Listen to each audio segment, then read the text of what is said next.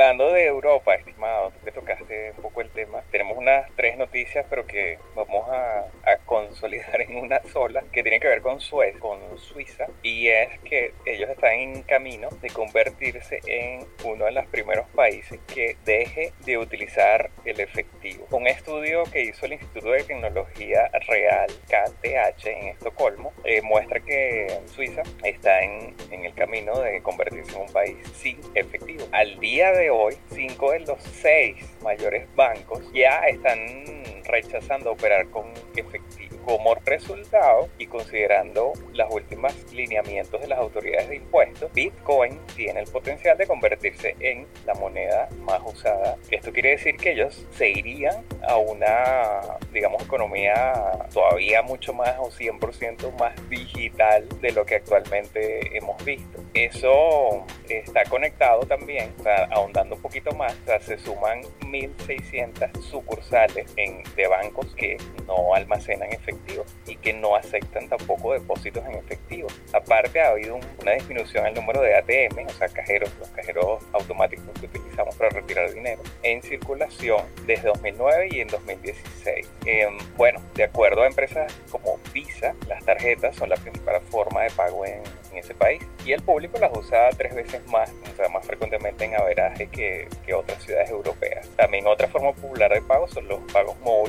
con, con aplicaciones, el uso de smartphone, por supuesto, para transferir dinero y mucha gente comenta su inclinación a dejar de usar el efectivo por temas ya sea de seguridad o porque no quieres cargar o billetes en su cartera o cualquier otra cosa, pero que hacen que se convierta Bitcoin en una de las principales opciones. Eso, o sea, eso estábamos comentando, estimado, este, que es parecido a un poco a lo que estamos viviendo de alguna manera, pero por razones diferentes en países como Venezuela, con el tema del uso de las criptomonedas acá, que de alguna manera se han convertido en como en una forma de conservar tus activos para evitar el tema de la devaluación o incluso para hacer transferencias mucho más económicas entre personas e incluso remesas de personas que están fuera del país. También lo enlazo con que uno de los principales corredores de bolsa de Suecia ya incorporó Bitcoin y Ethereum al servicio de, sus eh, para sus clientes, pues o sea, permite a sus clientes negociar en el mercado de bolsa. Esta empresa se llama Avanzabank con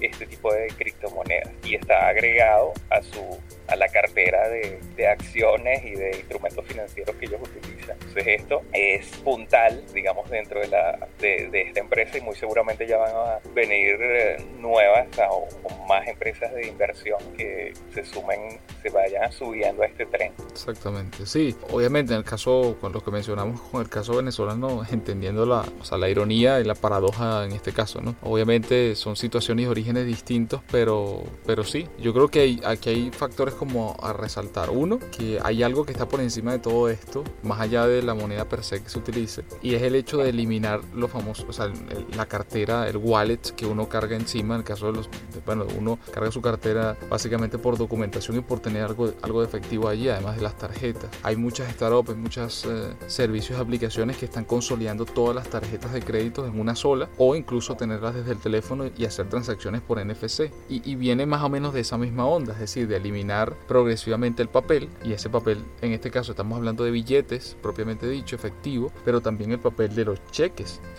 También hay otros instrumentos allí que progresivamente por ejemplo, yo, recuerdo en Venezuela en los años 90, sí, entre, los 80s y, los 90s, que en Venezuela el tema del vale, los papeles estos de vale existían y se utilizaban con bastante frecuencia, ¿no? Y eso más nunca se utilizó, afortunadamente, pero más nunca se utilizó. Sin embargo, el cheque, en el caso venezolano, todavía se mantiene. Es más, en, en Latinoamérica, el cheque todavía se mantiene en la mayoría de los países, pero cada vez menos. ¿Por qué? Bueno, porque tenemos las transferencias electrónicas entre bancos, etcétera. Cuando a esto le sumamos ahora más un, giro adicional de tuerca a nivel tecnológico con los smartphones, con los wallets que presentan ahora cada una de las empresas o las principales empresas de, del mundo de la tecnología, como el caso del Apple Pay, del Google Wallet, pues Android Pay, Samsung Pay, Alipay, o sea, hay tantas opciones, además de los archiconocidos PayPal, e, etcétera. Entonces se suman una cantidad de actores y a eso las criptomonedas que potencian y diversifican aún más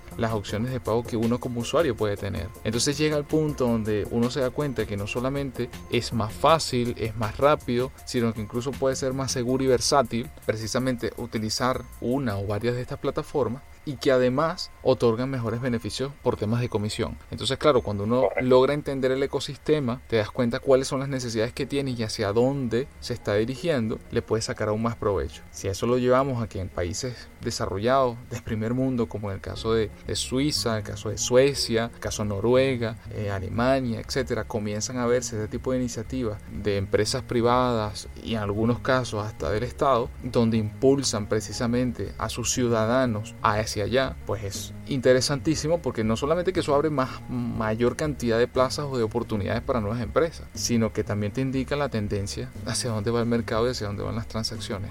Es correcto. Y, o sea, ya sea por, por temas de innovación o temas de necesidad, igual hay una tendencia en, estos países. También lo que tú comentabas, servicios que parecidos al, a lo que se implementó vía con M-Pesa por, en África, este, que bancos de acá ya los están eh, implementando vía SMS y vía tu smartphone, hacer básicamente transferencias entre los cuentavientes del mismo banco de forma súper rápida, vía prácticamente como una, simplemente agregando pocos datos. Exactamente, así es.